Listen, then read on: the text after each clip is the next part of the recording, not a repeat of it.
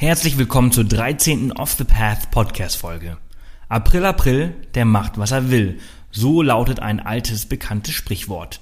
Wer jetzt noch Zeit hat, der sollte noch schnell einen Flug irgendwo mit Sonnengarantie hinbuchen. In Indonesien hast du diese Garantie auf jeden Fall. Die Regensaison ist eigentlich vorbei und besonders die nächsten drei Monate lohnen sich sehr. Der beste Monat ist der Mai, denn das ist noch vor der Hauptsaison und nach der Regenzeit. Perfekt also.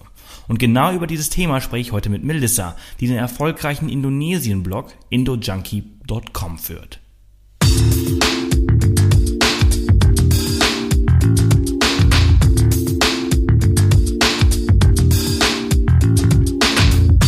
Willkommen zum Off the Path Podcast. Auf Off the Path bekommst du jede Woche praktische Reisetipps und Inspiration für dein nächstes Abenteuer. Und hier ist er, dein Travel Buddy und Abenteuer Junkie, Sebastian Canaves. Heute habe ich die Melissa als Gast vom Reiseblog Indo Junkie, der ja, spezielle Blog für Indonesien. Indonesien ist das äh, größte Inselvolk äh, der oder der größte Inselstaat der Welt mit rund 17.508 Inseln. Und deshalb freue ich mich, dass äh, über so ein vielseitiges Land sprechen zu können heute. Herzlich willkommen, Melissa. Vielen Dank, Sebastian. Schön hier zu sein. Wie geht es dir heute? Um, eigentlich ziemlich gut. Ähm, ich bin gerade in Berlin und ähm, plane so ein bisschen meine nächsten Etappen jetzt und äh, ja, bin gespannt, was dieses Jahr alles ansteht. Viel Indonesien hoffentlich. Ähm, ja, ich mache das ja immer so, dass ich so zwei, drei Monate, manchmal vier im Jahr in Indonesien bin und der Rest der Zeit halt auch mal woanders. Ähm, und ja, diesmal ist vier Monate Sumatra geplant und ähm, ein Monat Marokko. Und den Rest weiß ich noch nicht. Sehr schön. Äh, beides zum Surfen? Ähm, Kann man auf ja, Sumatra surfen? Ja, sehr gut. Also das, ähm, das erdbebengefährdetes Gebiet aber auch ähm, schöne Wellen, gerade um Mentawai rum, um ähm, Nias, also die ganze Westküste entlang ist super zum Surfen. Aber da muss man schon ein bisschen fortgeschrittener sein. Da muss ich noch ein bisschen üben bis dahin. Okay, da kannst du das ja quasi in, auf, in Marokko machen, ein bisschen üben und dann nach Sumatra. Genau, das ist mein Plan. Sehr schön. Du, dein Fokus äh, des Blogs äh, ist, wie bereits erwähnt, auf Indonesien. Und da schon mal die erste Frage, warum? Also was macht das Land so besonders für dich? Ähm, also ich bin ja auch schon vor Indonesien viel gereist und was mich vor allem in Indonesien fasziniert hat, ist diese Vielfältigkeit. Ähm, ich glaube, jeder, der schon mal da war, hat irgendwie gesehen, dass, ähm, wie du schon eben gesagt hast, 17.000 Inseln und auf diesen ganzen Inseln hat jede Insel seinen ganz eigenen Charme, also von eigener Religion über über eigene Landschaft, eigene Kulturvölker und ähm, das ist halt so spannend, weil du du reist zwar irgendwie nur in einem Land, aber du hast tausende Länder irgendwie vom von den Eindrücken her und ähm, es wird halt nie langweilig. Du hast, du entdeckst immer was Neues und vor allen Dingen hast du alles, was du brauchst, von Bergen, über Surfen, über Tauchen, über über Trekking, über Dschungel. Also es gibt eigentlich alles, was man so sucht, findest du in dem Land und das ist so spannend. Und plus die Sprache ist super einfach zu lernen und äh, die Leute sind einfach immer am Lächeln. Sehr cool. Es, äh, also ich war bisher leider nur auf Bali, aber ich finde Bali alleine ist schon super vielseitig. Ja, Bali ist halt so ein, so ein, so ein, so ein Lifestyle-Ding, wo man einfach gerne ist und so eine Parallelwelt hat und einfach, ach ja, da bleiben viele hängen. Ja, ja, habe ich schon viele Leute kennengelernt, die einmal kurz zum Urlaub da waren und immer noch dort sind nach 20 Jahren. Ähm, aber du hast gerade äh, besonders Religion auch äh, angesprochen. Äh, zum Beispiel mhm. auf Bali sind ja die meisten Einwohner Hindus. Äh, genau. Die Gilis äh, sind dagegen muslimisch.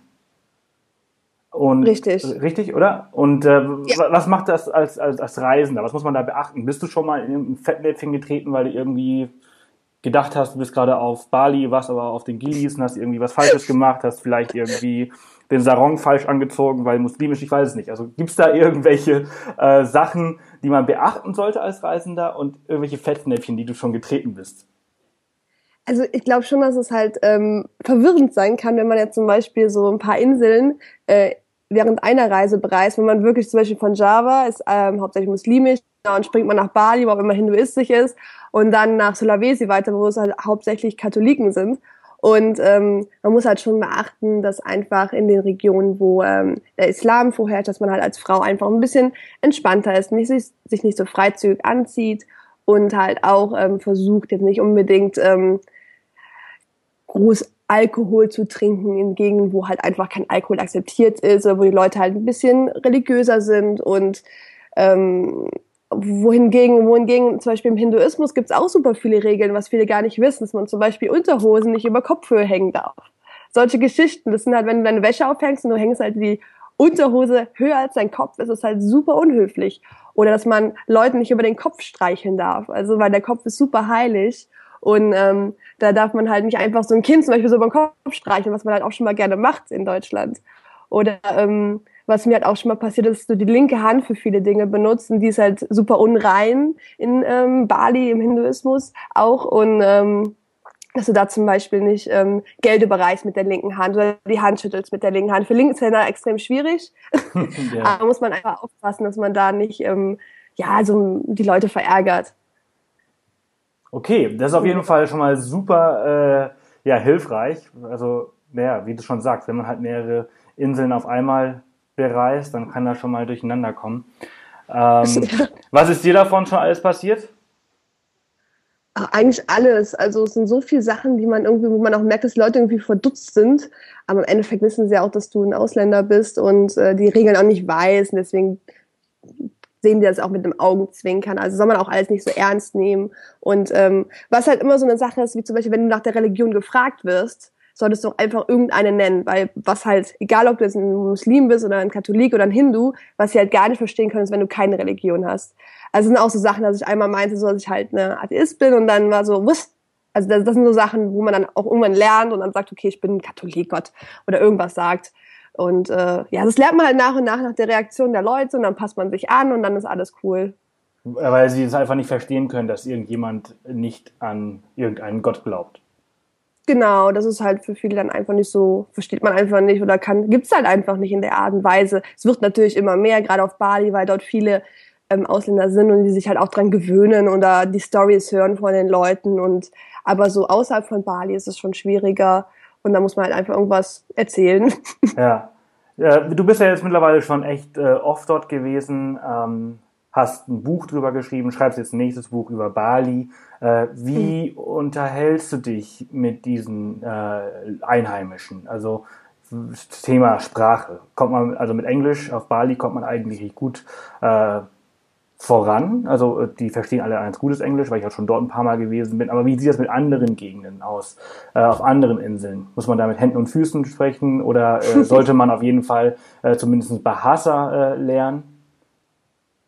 Also es ist schon so, dass ähm, Indonesien ist ja riesig und je, ich sag mal, je weiter man weggeht, desto schwieriger wird's mit dem Englisch. Also so Gegenden wie Sulawesi, Molukken, Aloha, Flores, da kann es schon mal vorkommen, dass man kein Englisch spricht und gerade in den ländlichen Gebieten ist es schon schwierig. Also das ist schon so, dass man ein paar Brocken Indonesisch sprechen sollte. Und ähm, wenn natürlich so Ballungsgebiete vom Tourismus sind, wo halt auch viele Hotels sind, da findet man immer irgendeinen Guide oder irgendjemand, der Englisch kann. Zwar nicht jetzt so Gutes, aber ähm, eigentlich ganz, ganz entspannt. Und äh, ich sage immer, am besten verstehen die Indonesier Musik das heißt, wenn du irgendwas an Musik kannst, dann ist es der, der beste Angelpunkt, um Leute kennenzulernen. Und dann ist auch ganz egal, was du sprichst. Hauptsache, du, du spielst irgendeinen Song und ähm, da kann jeder mit jammen. Und sonst, ja, also man kann sich schon mit Händen und Füßen verständigen, das passt schon, aber ein bisschen Bahasa in ländlichen Gebieten sollte man haben.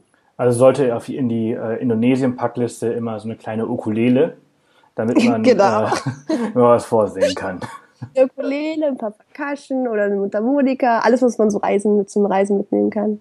Ja, super. Ähm, wie, wie, wie, wenn du durch Indonesien reist, dann hast du ja, okay, hast du zum Beispiel auf der nächsten Reise für 2016 Sumatra auf dem Plan. Genau. Ähm, das heißt, du wirst nur dich auf Sumatra befinden. Ja, also das ist beim Plan, aber meistens lande ich dann doch wieder in Bali.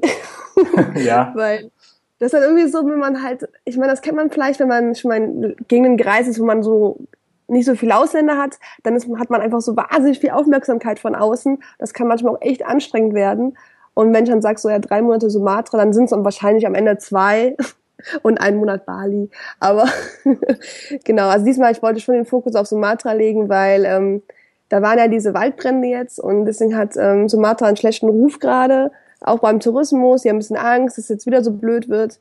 Und deswegen wollte ich einfach so ein bisschen gucken und schönen Artikel darüber schreiben, dass man die Insel einfach nur mal ein bisschen pusht.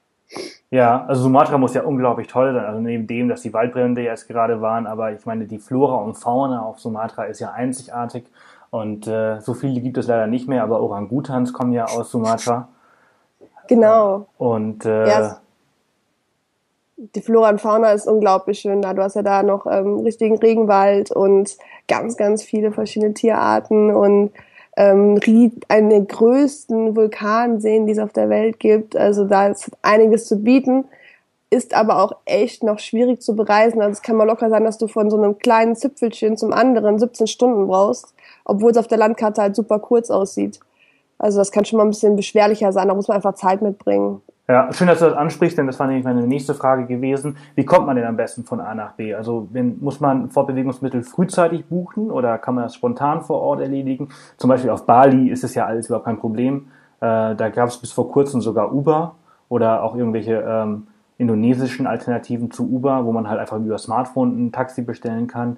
Äh, aber ich kann mir vorstellen, auf Sumatra oder Sulawesi oder andere Inseln ist das vielleicht ein bisschen schwerer. Wie gehst du da vor? Also zum einen auf keinen Fall planen. Das ist immer die Regel Nummer eins in Indonesien. Du kannst eh nichts planen. Das heißt, du musst keine Zugtickets oder irgendwas im Voraus buchen. Du kannst einen Tag vorher zur Zugstation gehen und mal gucken, wann die, wann die Zeiten sind. Oder zur Busstation oder zur Bemo-Station. Also es gibt ganz viele verschiedene Arten. Es kommt darauf an, wo du bist. Zum Beispiel auf Java ist halt die Zugfahrt super schön. Das ist auch der einzige Zug, den es in Indonesien gibt. Die anderen Inseln haben gar keine Züge. Und da muss man halt wirklich einfach immer auf Busse umsteigen. Das sind halt zum Teil super alte Busse, zum Teil super moderne. Oder ähm, was halt auch ganz cool ist für kurze Strecken sind äh, Ojeks. Das sind Motorradtaxis. Ähm, sprich, du fährst einfach mit jemandem hinten auf dem Motorrad mit. Und äh, super günstig. Es gibt sogar eine App jetzt dafür, die heißt GoJack. und ähm, die fahren vor allen Dingen in Städten und auf Bali, in Jakarta und Yogyakarta. Aber ähm, ansonsten Boote, weil ich meine, Indonesien ist ein wahnsinniges Inselreich, wie du schon gesagt hast, 17.000 Inseln und da muss man halt sehr oft über Wasser und dann eignen sich Schnellboote, Fähren oder Fischerboote und ähm, ja, am günstigsten sind die großen Fähren und die machen auch am meisten Spaß. Mhm, super. Äh, also immer viel Zeit mitbringen. Ähm, was würdest ja. du so vorschlagen, also für Indonesien? Wie viel Zeit braucht man da, um, sagen wir mal, naja, für Bali, die Gillis und vielleicht noch eine andere Insel zu sehen, so drei Inseln. Wie viel Zeit sollte man da einplanen? Also wenn man jetzt zum Beispiel, was du gesagt hast, Bali, Gillis, Lombok, ähm, würde ich drei Wochen sagen, würden reichen, zwei bis drei Wochen, weil ähm, die Gillis sind ja super klein und ähm, Bali und Lombok relativ nah und also da kann man schon sagen, zwei, drei Wochen reichen auf alle Fälle. Ähm, wenn man jetzt so Inseln wie Sumatra mitnimmt, da muss man auf jeden Fall mehr Zeit mitnehmen oder nur Sumatra machen, weil einfach die Fortbewegung innerhalb der Insel super schwer ist oder langsam. Oder so Sachen wie Sulawesi auch drei Wochen nur für eine Insel. Also ich sage immer, diese größeren Inseln wie Java, Sulawesi ähm, oder Sumatra so zwei bis drei Wochen für eine Insel und die kleinen Inseln wie Bali, Lombok, vielleicht noch Flores, da könnte man auch sagen, drei Wochen für mehr Inseln. Weil es ist immer so eine Sache, ich bekomme viele Leserfragen, immer so, ja, ich habe drei Wochen Zeit und ich würde gerne so viele Inseln wie möglich sehen. Und es ist halt echt nicht so leicht. Also man muss sich wirklich vor der Reise entscheiden, welche Insel man mitnehmen will und sich dann auch auf wenige fokussieren, dann lieber nochmal zurückkommen und eine andere Insel mitnehmen. Ja, es kommt natürlich auch darauf an, was für ein Reisetyp man ist und was man erleben möchte. Ne? Das ist natürlich, man kann es nicht pauschalisieren, dass wenn man sagt, okay, äh, drei Wochen, dann kannst du sagen, okay, drei Wochen für dich sind jetzt äh, Bali, Lombok und Gili perfekt und dann man müsste ja wissen, wie die Person ist. Würdest, kannst du äh, sagen, welche Insel für welchen Reisetyp ist? Also Bali ist die Lifestyle-Insel schlechthin. Die ist eigentlich für ja. jedermann eigentlich gedacht und gut. genau, das stimmt. Ähm, ja, stimmt. Also ich würde auch sagen, Bali, da findet jeder sein Action. Also wenn du Taucher bist, findest du da was, Surfer, äh, Skater, äh, Massage-Junkies, also da kriegt jeder, was er will. Ähm, ja, also ich würde sagen, so Taucher und äh, Leute, die echt noch was erleben wollen und verschiedene Kulturen erfahren wollen und so ein bisschen Abenteuer wollen, sind auf jeden Fall in Sulawesi richtig aufgehoben. Ähm, Naturmenschen, ähm, die Lust haben, ja, mal echt durch einen echten Ringwald zu heizen oder auch noch nebenbei ein bisschen surfen wollen und ähm, ich sag mal, ein bisschen beschwerli beschwerlicher reisen wollen, sollten nach Sumatra gehen. Ähm, wenn man ein bisschen Großstadt leben und sozusagen das äh, entwickelteste Indonesien sehen will, dann halt nach Jawa. Ähm, weil da sind halt die ganzen Studenten, da sind die ganzen Unis und die ganzen Firmen, also das ist halt alles auf Java. Und wer halt noch super, super süße, viele kleine Inseln mit absolut null Infrastruktur, aber wahnsinnig paradiesischen Stränden, dann auf jeden Fall nach Molukken, auf die Molukken. Und wer richtig Abenteuer haben will, also richtig an seine Grenzen gehen will, der sollte halt Richtung Westpapua. und äh, ja, und so eine Mischung finde ich ist Flores. Also das ist halt noch nicht ganz so entwickelt, aber schon ein bisschen mehr als die anderen. Ähm, da kann man halt auch noch viel Abenteuer erleben, aber trotzdem eine ganz gute Infrastruktur erwarten. Und ja, was gibt's noch? Das sind ja noch, ja, ich denke mal, das ist ein guter, guter Überblick. Hast noch ungefähr 17.000 andere Inseln, aber das ja, ist auf das jeden Fall. Nein, das ist auf jeden Fall ein sehr, sehr guter Überblick. Das ist super. Ähm, Sachen, die ich zum Beispiel noch gar nicht wusste. Also West Papua äh, hört sich für mich sehr, sehr interessant an. Ähm, aber lass uns mal über vielleicht jetzt auch noch mal ein bisschen Bali sprechen, weil äh, alle lieben Bali. Und du schreibst ein Buch darüber, oder du hast ein Buch darüber geschrieben? Genau, also wir schreiben also wir sind fertig mit Schreiben und sind gerade im äh, so finalen Prozess, Lektoraten, diese ganzen Geschichten und ähm, kommt im März hoffentlich raus. Ähm, E-Book jetzt schon bald im Februar und da muss man halt in den Druck gehen, weil wir alles selber machen, von äh, Schreiben bis zum Druck. Und ähm, ja, da haben wir halt 122 Things to Do in Bali, also wirklich einfach coole Insider-Tipps, 122 Sachen, die du machen kannst und einfach um den Leuten Inspiration zu geben, wie vielfältig die Insel ist und was man alles machen kann. Und ähm, ja, da ist auf jeden Fall auch für jeden was dabei. Das Buch wird auf Deutsch oder auf Englisch sein?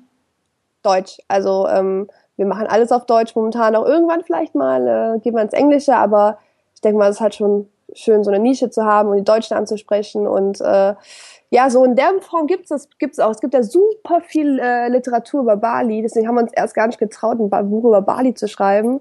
Aber wir sind halt so ein bisschen mehr in, in diese Richtung gegangen, dass man wirklich Leuten Aktivitäten an die Hand gibt. Und dann können sie sich ja ankreuzen, worauf sie Lust haben und äh, viel mit Bildern gearbeitet und einfach um Lust zu machen, richtig, richtig Lust auf die Insel zu machen, die auch einfach echt schön ist. Ja, einfach mal ein bisschen was anderes als der klassische Reiseführer. Was sind denn genau. so diese absoluten Highlights, die Off the Path Zuhörer unbedingt erleben sollten? Also auf jeden Fall sollten Off the Path Leser mal runter in den Süden zur Bucket Halbinsel. Also ich finde die Gegend ist einfach so schön, weil du hast diese krassen Klippen und eigentlich jeden Tag so Sonnenuntergänge der Zu welcher Halbinsel? Bukit-Halbinsel. Bukit. Das ist unten bei Uluwatu, Padang Padang, diese ganzen Surfer-Hotspots. Und äh, aber ich finde halt nicht nur als Surfer muss man da runtergehen, weil ähm, einfach die, die Landschaft so schön ist. Du fährst mit dem Roller rum und du hast dann eine Klippe nach der anderen und du hast, egal wo du hinfährst, du hast immer einen Sonnenuntergang. Ja. Und ähm, das ist einfach schön, um abends mal am Strand Barbecue zu haben und so einen abgefahrenen Sonnenuntergang vor sich zu sehen oder auch einfach nur mit dem Roller rumzuheizen von einem Strand zum nächsten. Ich finde auch die schönsten Strände sind unten im Süden. Ähm, zum Beispiel der Nyang Nyang Strand, der hat äh, gefühlt 500.000 Stufen, die du erstmal runtergehen musst, um da hinzukommen. Und dann ist aber auch keine Menschen, keine Menschenseele da unten. Oder ähm, Green Balls, das ist so ein Strand, der ähm, eine riesige Höhle hat und da ist halt auch so gut wie noch keiner. Und es gibt halt noch da unten echt viele Ecken, die nicht so voll sind wie viele andere Gegenden. Deswegen auf jeden Fall runter auf die Bukit. Sehr cool. Also eine Sache, Canggu. die Canggu, Canggu ist mein absoluter Lieblingsort. Ich kann jedem nur empfehlen, nach Canggu zu gehen. Warum, warum ist es für dich dein Lieblingsort? Erzähl uns doch mal. Ähm, ja, Canggu hat auch so ein bisschen alles. Ich finde, das kommt, äh, Canggu ist so ein bisschen äh, das, was viele halt auch suchen. Du hast halt auf, einen, auf der einen Seite Yoga, du hast auf der anderen Seite Surfen, dann hast du super viele Healthy Food Geschichten, kannst deine Hipster Balls am Morgen frühstücken und äh, und dann hast du aber auch super viel Party, also voll die coolen ähm, ähm, ja, Party, Strandpartys oder ähm, Livebands und irgendwelche Hipster-Partys und dann irgendwelche Skater, äh, Skater-Geschichten. Und dann hast du halt auch viele so Hipster-Märkte, wo man halt so Second-Hand-Geschichten findet. Also es ist so ein bisschen, ähm, es ist schon sehr westlich, aber es macht einfach Spaß, da eine Weile zu sein und äh, sich treiben zu lassen. Ja, also ich finde auch, also Canggu ist, finde ich, äh, null Bali eigentlich. Also es ist sehr ja. westlich. Es ist alles das, was die Australier äh, quasi haben wollten, Australien irgendwie nicht bekommen haben und dann irgendwie in Canggu äh, sich ihre eigene kleine Hipster-Welt erschaffen haben. Allerdings ist diese Hipster-Welt super cool und super geil. Ähm, mhm. Aber ist halt eben kein, kein richtiges Bali. Ja, aber ich finde, es ist halt, äh, am Anfang war ich auch ein bisschen skeptisch und meinte so, ja, und hm, wenn man nach Bali fährt, dann soll man auch das echte Bali sehen, kann man ja auch. Man muss ja, man kann ja auch dann mal einen Abschluss in den Norden machen. Und wenn man dann wieder genug hat, kann man wieder nach Canggu oder nach, ähm, wo auch immer. Früher war es ja U-Boot, jetzt ist es Canggu. Und ähm, ja, beides mitnehmen. Also es ist halt irgendwie mittlerweile ist es halt ein Teil von Bali geworden. Da kann man halt nicht von abreden. Nein, das, das stimmt, das, halt das, stimmt, das stimmt. Und jeder hat so seine eigene Welt. Also du sagst ja gerade zum Beispiel, früher war es U-Boot, heute ist es Canggu. U-Boot ist zum Beispiel die Veganer und Yoga Welt schlechthin. Also jeder, der irgendwie jeden Tag das Bedürfnis hat zu erzählen, dass er Veganer ist und Yoga treibt, dann ist er in U-Boot perfekt aufgehoben. Auf jeden Fall, genau. Ähm, da gibt's wirklich wahnsinnig Superfood, Smoothies und äh, vegane Frühstücksplatten. Also ist echt super. Ja, aber auch sehr überlaufen mittlerweile. Ich war, ich weiß nicht, wann du das letzte Mal dort warst. Ich war vor ein paar Monaten dort und also neben den ganzen Yogis und Veganern sind die ganzen Chinesen, die die ganzen Yogis und Veganer fotografieren. Ja, voll. Also ich war auch e extrem schockiert, muss ich sagen. Also ich war vor, ich war jetzt auch letztes Jahr da, im äh, September oder so. Und dann davor war ich halt vor drei Jahren das letzte Mal da. Und das war ein wahnsinniger Unterschied. Und ja. ich war echt ein bisschen schockiert, auch so der Traffic. Also es war fast wie Kutter. Also ja. es war echt wahnsinnig, wie viele Autos da waren. Ich hatte mir so, also ich finde das jetzt nicht mehr so spirituell, aber man muss halt ein bisschen raus aus, aus diesem Zentrum und da hat man schon auch süße Ecken. Aber ähm, ja, es war, ich muss dir da schon zustimmen. Also so hat viel an Flair verloren, leider, ja. Absolut. Also wenn du sagst, du warst vor drei Jahren dort und dann nochmal, es war halt eine ganz andere Welt. Also wir haben im Januar äh, 2015 zwei Monate in U-Boot gelebt und waren dann im Oktober 2015 nochmal dort und das war schon eine ganz andere Welt. Also ich kann mir nur vorstellen, wie es heute ist. Es ist morgens kommt irgendwie Busloads, also die ganzen Busse voller Chinesen, die werden dort äh, rausgeschmissen und die laufen dadurch wie die durch die Arm, also wie die Ameisen durch die Straßen. Das ist unglaublich. Aber man muss es schon mal gesehen haben. Uh, U-Boot ist, ist äh, bekannt. Äh, es ist halt wirklich dieses Yoga-Paradies. Äh, und wenn man von der Monkey Road äh, fernbleibt, ist es wahrscheinlich auch noch ein bisschen authentisch. Äh, und dann haben wir noch Canggu, was auch extrem cool ist, gerade sehr im Kommen ist. Es wird immer größer. Es werden immer mehr Hotels, es werden immer mehr mhm äh, Sachen äh, gebaut. Ähm, es sind immer mehr Surfer im Wasser. Deshalb wird sich alles irgendwie ein bisschen wahrscheinlich eher gegen Norden entwickeln. Wie siehst du das? Ich sehe das sehr ähnlich. Also ich habe mir auch gesagt, ähm, Canggu ist ja jetzt, also wenn man sich überlegt, dass Canggu vor ein paar Jahren noch ein kleines Fischerdörfchen war, ähm, hat man halt gesehen, wie es sich entwickelt. Und jeden Tag kommen neue Restaurants und jeden Tag kommen neue Homestays und Hotels und Deswegen, es wird sich in den nächsten Jahren auch krass entwickeln in Canggu. Es wird irgendwann wahrscheinlich das zweite Seminyak werden. Und dann wird es weiter in den Norden gehen. Also ich glaube, es wird sich so langsam die Küste entlang hangeln nach oben. Und ähm, irgendwann wird es wahrscheinlich auch gesättigt sein. Also ich glaube nicht, dass es jetzt unlimitiert äh, explodiert, das, äh, diese, diese Insel. Ähm, ich glaube, irgendwann wird man auch sagen, so jetzt reicht's einfach und ähm, lasst uns doch nochmal ein bisschen normales Bali haben. Also man kann es, glaube ich, schwer sagen, aber ich glaube auf jeden Fall, dass es immer wieder einen neuen Ort gibt, der dann das neue Canggu wird, das neue U-Boot wird und ähm, wie Siedemann. Siedemann ist so eine kleine Reisfeldinsel, wo früher immer die ganzen Künstler hingekommen sind und es wird gesagt, dass es jetzt das irgendwann das neue U-Boot sein wird. Wer weiß.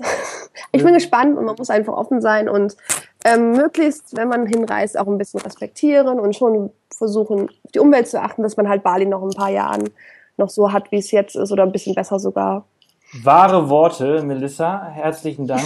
Und ich würde sagen, damit beenden wir auch diese Folge, weil das war wirklich das perfekte Schluss. Ich danke dir vielmals für deine Zeit und für deine äh, Einblicke in dieses wunderbare Land Indonesien.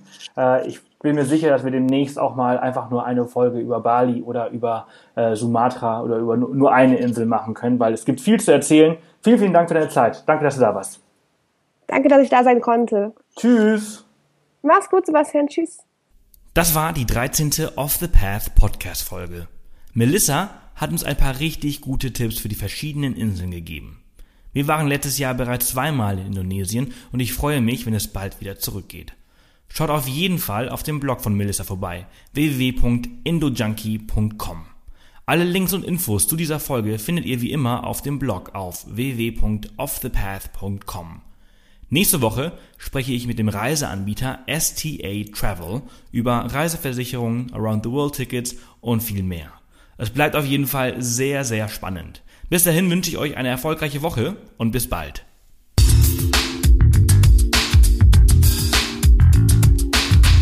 Das war wieder eine Off the Path Podcast Folge. Erzähl auch deinen Freunden von diesem coolen Podcast-Kanal und hinterlasse eine Bewertung auf iTunes. Nächste Woche kommt die nächste spannende Folge.